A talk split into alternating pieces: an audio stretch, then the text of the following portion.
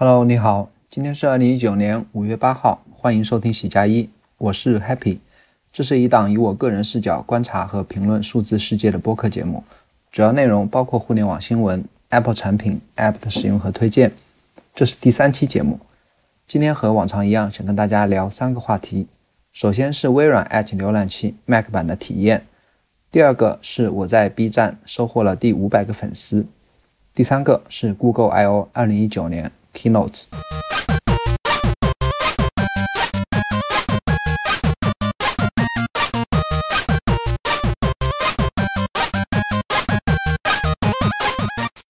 那前不久呢，微软的年度开发者大会上，微软透露了 Edge for Mac 的这样一个版本的消息。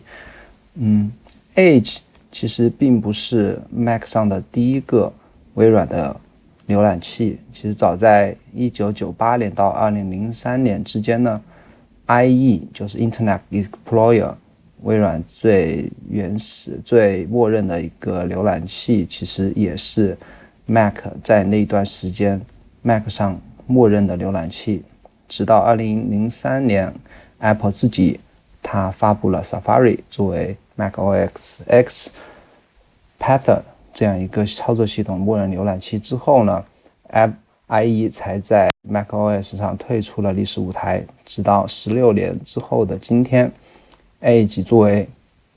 微软的浏览器又再次登陆了 Mac OS 的平台。那这次的 Edge 其实是基于 Chromium 这样一个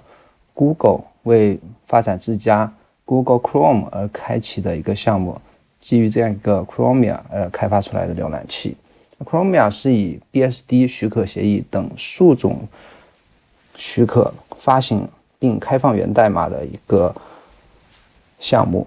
它与 Google Chrome 共享大部分代码和功能，但功能和商标之间有一些细微的差别。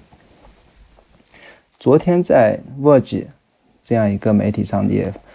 么发布了，有人发布了一篇文章，其实透露了微软早在啊两三年前就和 Google 工程师团队一起，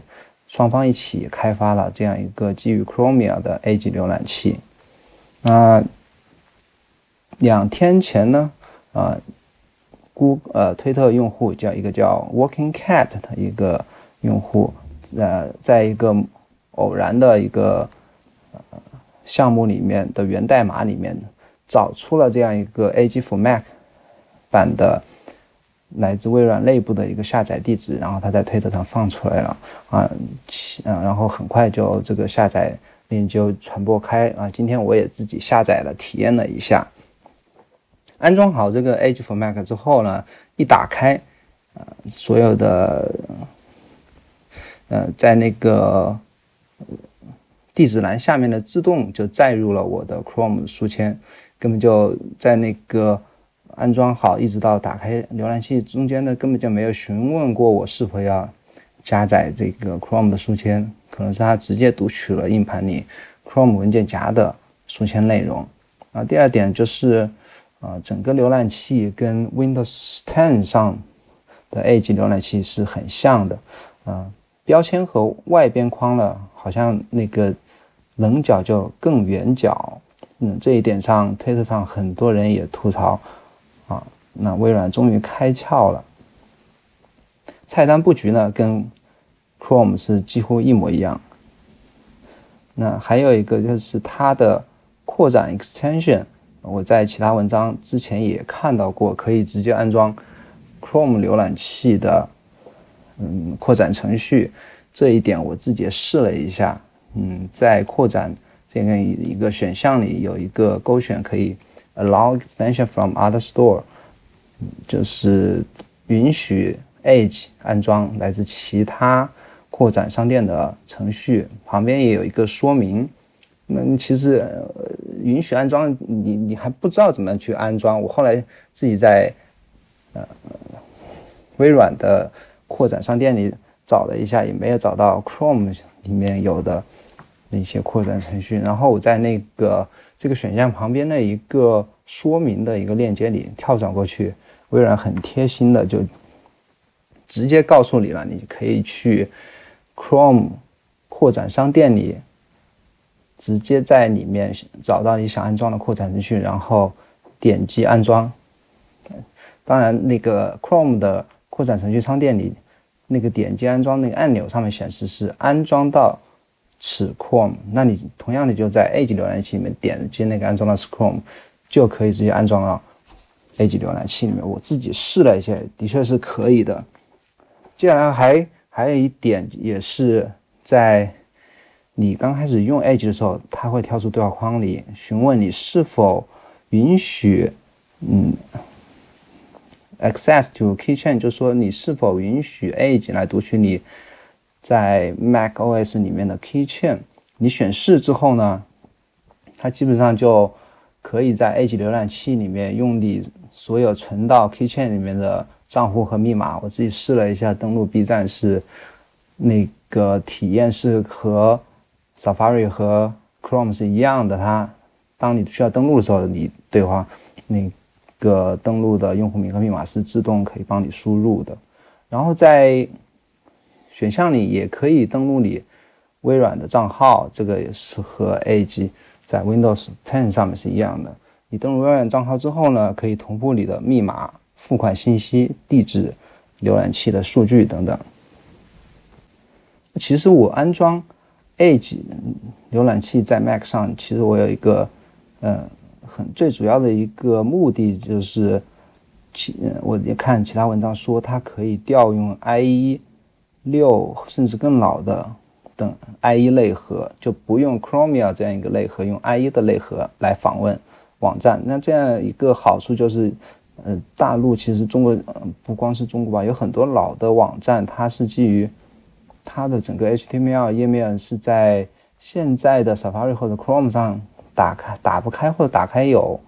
有的地方是显示不好的。那如果这些老的政府网站或者说老的网页需要看的话，有时候还会用到 IE 浏览器。那这个时候用 Edge 浏览器里面这些选项就可以访问很好的访问这些网站。我会继续保留 Edge 浏览器在 Mac 上，就是主要目的就是可能以后会用它访问一些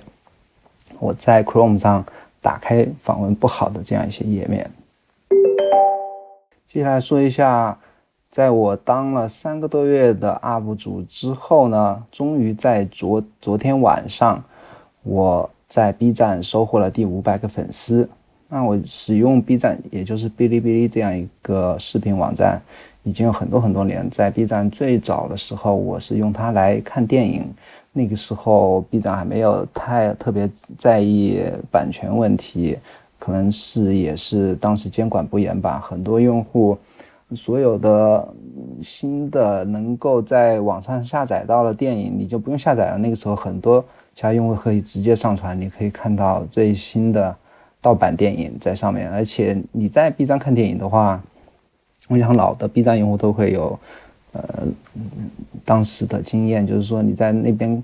除了可以看到最新的电影，而且可以看到大家发了弹幕。那个时候弹幕看弹幕，特别是 B 站的恐怖片，和大家一起看弹幕是非常有意思的一种体验。经常有什么高冷预警啊，然后像高冷预警就是那个时候在 B 站看恐怖片出来的一个网络词汇。那那我为什么要在？开始在二月份开始在 B 站做 UP 主呢，嗯，其实主要因为是去年我在追《古王》，就是也就是 Overlord 这样一个动画片连载动画片的时候，那时候 B 站开启了一个大会员才能看最新集数的这样一个功能，所以在那个时候为了这这一个剧就充值买了大会员。然后一直也在关注大会员的一些充值的活动，直到今年二月份左右，大会员会大会员开启了一个，好像拼团两人就可以以七十九元续费大会员的这样一个活动。那我就在很多群里就找人拼车，想一起来充值七十九元买这个大会员。然后很多人就说：“哎，七十九元其实并不是很便宜。如果你有在在 B 站有第六级的，能够把。”等级升到第六级，就是 Level 六的话，经常有 B 站会有大活动，就是好像可以二十多块钱、三十多块钱来充值大会员的这样一个活动。那我当时就有了呃省钱的这样一个动力。我觉得说，哎，那怎么样能够才能快速升级？因为我那个时候虽然已经在 B 站看了很多年的电影也只有嗯第四集。那很多人就说，你除了每天签到和投币点赞来赚积分之外呢，最好的升级办法其实就是说你在 B 站上传视频。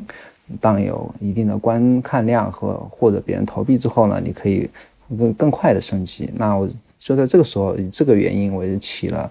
做 UP 主的念头，也同时也在二月初做了两个视频练练手。那其实后来我第一个长视频是二月二十三号录的 Notion 的使用，因为当时恰好是在使用 Notion，然后在 Telegram 群里面有很多人。在聊 Notion 的使用方法，我恰好也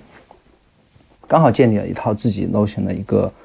使用的一个体系，就正好想借着视频可以分享给大家看我是怎么样使用的。当时用的工具是 QuickTime 的录屏，嗯，第一个视频是三录了三十三分钟，一镜到底，中间也没有任何暂停，也没有呃。打草稿也没有任何编辑，录好了就直接上传了。呃，值得庆幸的是，这个视频一直到今天还每天都有很多人同时在线观看。嗯，我做视频的工具呢，从 QuickTime 到后来慢慢的用到了 ScreenFlow，然后到现在用到了 Final Cut Pro。当我 Final Cut Pro 用的还不是很熟练，我做视频呢也没有做过任何推广。每次视频录好了，如果是 Notion 相关的，我会发到 Notion 的群里。那其他的视频基本上就上传了，就守株待兔，有人看就看。没想到还真的是也能够有人来看。嗯，除了 Notion 之外呢，后来到现在也开始录一些其他 App 的使用的视视频。那冷门的 App 包括像我之前发的 Alfred 和。呃，思维导图的 MyNode 的视频呢，可能就看的人不太多。那最近发的一个讲 Chrome 的一个视频呢，不用推广了，就其实有很多人就会来看。最高的观看量现在还是我 Notion 相关的视频有三千，近三千多。最近一期讲 Chrome 的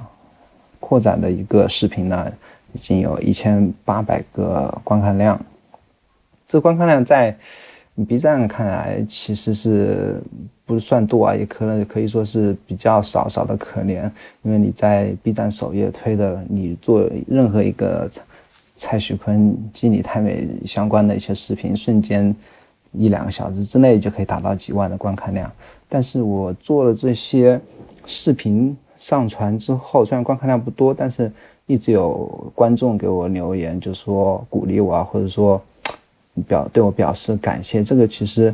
嗯，我是收到任何一份这样的留言和弹幕呢，都是很心存感激，也是感到很欣慰、很有动力的。所以在这里也谢谢所有观看我的视频的观众朋友和给我留言的观众朋友。以后我还会继续更新啊，慢慢的也会提高表达能力和讲故事的能力，希望能够把视频做得越来越流畅和。嗯，具有更好的观看体验。最后聊一下 Google I/O 二零一九，也就在昨天，Google I/O 啊发布了第一个 Keynote。I/O 我自己查了一下，它是 Innovation in the Open 的这样一个缩写，开放中创新。昨天 Keynote 我大概全部看了一遍，让我印象最深的就是。他们在这样一个讲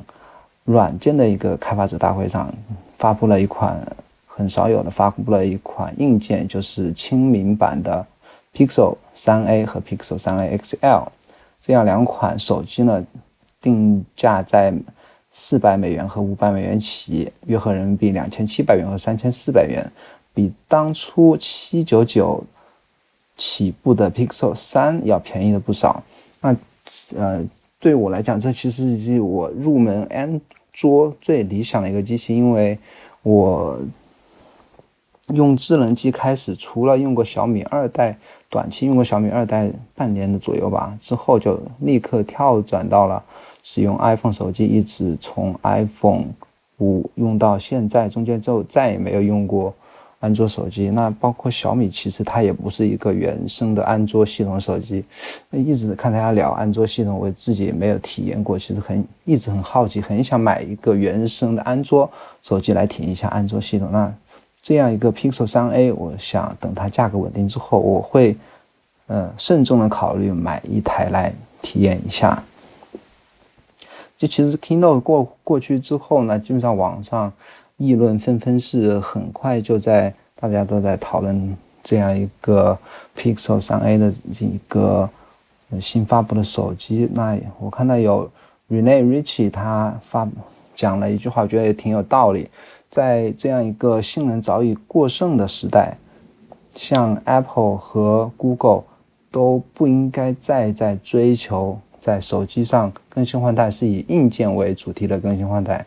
那特别是 Google 这样一个靠软件为主的公司，它像 Pixel 3a 这样一个手机，其实更应该是他们主力推出的产品，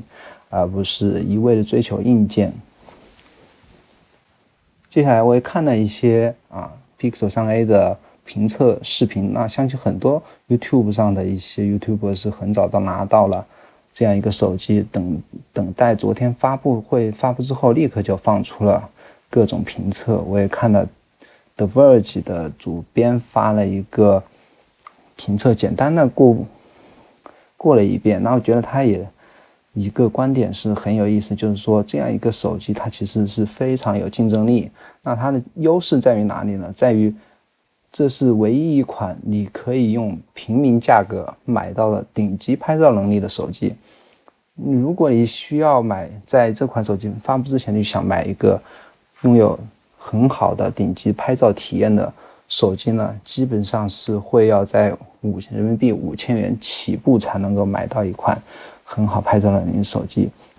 那这款手机虽然它的硬件呃，像 CPU、CPU 和它的其他的规格，包括它的机身用的材质，并不是旗舰机的配置，但是它的嗯拍照能力是不输于之前发布的 Pixel 三。所以 Google 这次发布的这样一款手机，我相信它会以它独有的优势，在市场上能够拿到不少的一个份额啊。而且这一款手机它会带有让用户享有三年免费原始尺寸的 Google Photos 不限空间的这样一个账户的使用权利，这样也是它非常诱人的一个地方。接下来把看了 Keynote 全部过一遍，我发现一个特别有意思的现象，就是 Google I/O 发布会上印度人特别多，除了他们的呃。CEO 还有各部门的主管上台在讲的，我至少看到有三四个都是印度人。这可能跟他们呃 Google 的文化是以软件、以硬核科技为主这样一个企业文化有有关系。那其实 I/O 上还发布了另外一个硬件产品，叫做 Next Hub Max，这样一个类似于智能音箱带屏幕的。智能音箱或者说，呃，家庭终端呐这样一个产品，嗯，之前各家其实已经有很多山寨或者非山寨或者各种硬件厂商都有发布过类似的产品。那这样一个产品，它有一个，我觉得它有一个非常让人惊艳的一个特一个特性，就是说它的手势。所谓的手势，我就讲它一个。Google 演示过了一个最主要一个功能吧，就是说，在它大声大声量放歌曲的时候，这时候你如果还跟他讲“嗨，Google，你要停止播放”，很有可能这个时候音箱是听不到，因为它的在大音量播放音乐的时候，这个反馈我自己是使用过，在手机播放音乐的时候，你跟他讲“黑 Siri”，它是没有任何反应的。这时候啊，我的。手机刚才讲黑是因为它亮了，这时候，呃，Google 在这个 Next Hub 的 Max 上手势就它就有一个有个新的功能，就是说你只要手一挥，做一个停止的动作，对它做一个停止的动作，它立马就可以停下来。我觉得这个是非常非常聪明的一个解决方案。还有一个就是说，在 Next 上有它独立的摄像头和音频，可以让你呃智能的智能的通话视频做视频通话，然后它也是很贴心的做了一个物理切断摄像头和麦克风的这样一个物理切断的开关。所谓的物理切断，就直接断电，而不是说你一个按钮按下去它就不。不开启，嗯，只有物理断电才才是真正的一个和互联网彻底断开的这样一个按钮，这样是也是很多人担心隐私的一个彻底解决担忧的一个方案。Google 也后来也聊到了，他会将更多的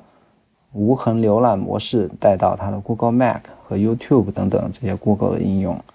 那又有人。表示呢，Google 做了这么多防止第三方窃取用户隐私的动作，能保证用户的这些数据不被 Google 自家拿来用吗？这也是很多人在心里打一个问号的地方。后来也有也有人在嗯网推特上抛出一一篇文章，一个采访，就是 Google 的 Product VP Mr. Chandra。也也是一个印度人，他在一个采访里说，Nest 这样一个硬件的所收集到的所有的用户数据，绝不会，他用了一个 never 这样一个词，绝不会用作广告的分析和定制化。然后他这样一个发言呢，立刻就被 Google 的 PR team，也就是公共关系团队纠正说，我们永远不能说 never，we never，we can never say never。所以说，Google 它自己到底会不会或怎么样利用用户的数据，这个所以只有他们自己才知道。好了，今天的节目就到这里，谢谢收听。想看详细的 Key Show Notes 的话，可以去我的个人网站 happyatone 点 com，也请在哔哩哔哩和 YouTube 上搜索 Happy at One 观看我的视频。好，咱们下次节目再见，谢谢，拜拜。